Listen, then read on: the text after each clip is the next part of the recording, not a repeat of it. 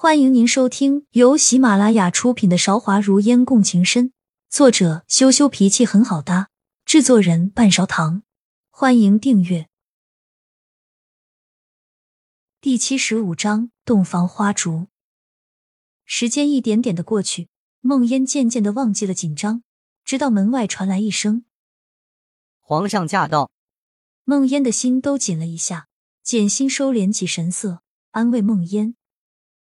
娘娘不要紧张，我们都会在这里陪着娘娘，直到喝完合欢酒。简心的话让梦烟的脸都红了，低下了头。还好他们都看不到，地下出现了一双红色的靴子。抬起头来，半个月不见，赵少义的声音还是冷漠又疏离。皇上，盖头都还没有掀开呢。简心在旁边小心提醒赵韶义：“对，差点把这事情忘了。”赵韶义平常都是极为重视规矩的人，不知道这个关键时候为什么会忘了还要掀盖头。梦烟今天本来就紧张，这种时候看到赵韶义，心里更加忐忑了。话刚说完，赵韶义直接把梦烟头上轻薄的红盖头掀开来。旁边的宫女立刻接了，放好在旁边。平时出门，梦烟都只画眉毛，今天为了成亲，脸上不知道被宫里的侍女画了多少层，脸都白了一个度。赵韶义看了皱了皱眉，梦烟还以为他不喜欢。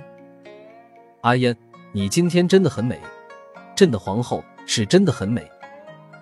赵韶义面无表情的称赞道。简心在旁边喜庆的笑着说：“皇上，娘娘，是时候喝合欢酒了。”宫女们也是穿着一身装饰简单的喜色衣服，端上来两个酒杯，上面盛了半杯酒。拿起酒杯的时候，梦妍想到今天上午的事情，想要试试有没有毒。娘娘放心，这些东西都是经过层层关卡的。不会有任何问题。旁边的宫女看出梦烟的意图，抢着回答道：“怎么，还没有最后里程，你就先怕死了？”赵少义见梦烟迟疑的样子，眉头深深皱了起来。梦烟心里被他说的“里程”那两个字羞耻的不成样子，还是努力保持镇定，摇了摇头说：“能够有三哥跟我同生共死。”阿燕万分荣幸。看到孟烟脸都要烧红了。喝完合欢酒，不等赵韶义吩咐，旁边的宫女嬷嬷就识相退了下去。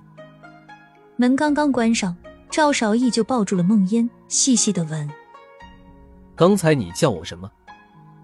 我们成亲了，阿燕应该叫三郎了。”提起三郎，孟烟的头再一次低了下去。赵韶义看着孟烟烧红了的脸，不由觉得好笑。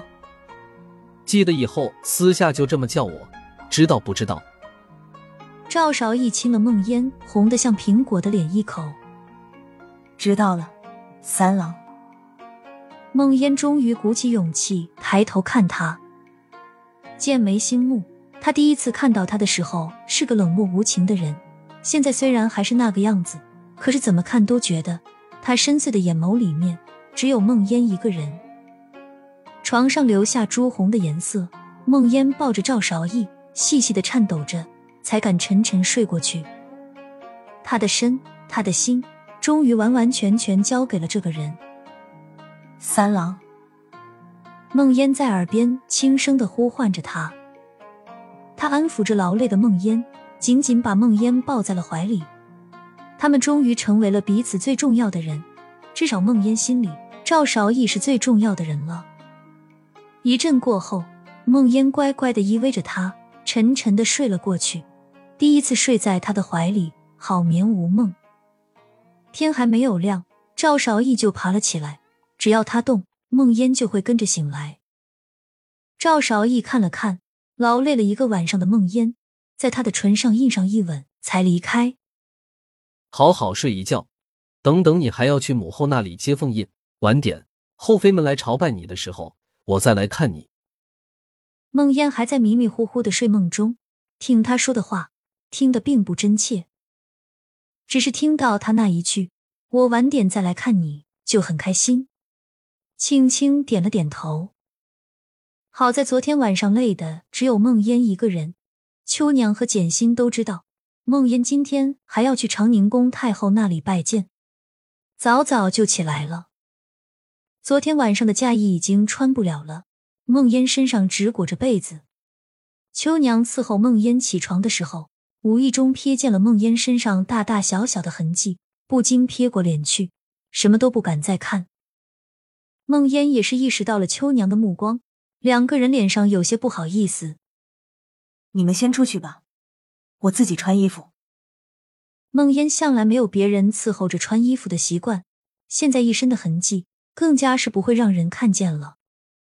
宫里的宫女们都是见过大场面的人，主子有吩咐，整齐有序的退了下去。只有简心嬷嬷还在一旁问着梦烟昨天用了什么样的办法，还给梦烟详细的讲解了什么样的办法。能够比较快有孕。梦烟听得烧红了脸，什么话也不说了。现在梦烟已经是皇后了，就算不要去接掌凤印，身上也要穿上个几层，才能显得隆重。在宫外的时候，梦烟穿的衣服都简单，换到了皇宫里面，穿到中衣就不会穿了。好在身上的痕迹都已经被衣服裹着，看不到了。外面的宫女们也不敢走远。梦烟叫了一声，就进来了。娘娘，梦烟穿好了衣服，坐在铜镜面前，任宫女们摆弄着自己的头发和脸。秋娘却有些不好意思了，有些不敢靠近梦烟。见秋娘指着自己的脖子，梦烟凝神往自己脖子的方向看过去，发现上面种上了一枚红红的印记。她的肌肤很白，印记在上面很明显。娘娘不要担心，待会让苗庄的宫女放点粉，在上面遮一遮，应该能把印记遮掉了。简心见梦烟很是苦恼，连忙在旁边出谋划策。亲爱的听众朋友，本集已播讲完毕，欢迎您点赞、评论、订阅专辑，下集更精彩。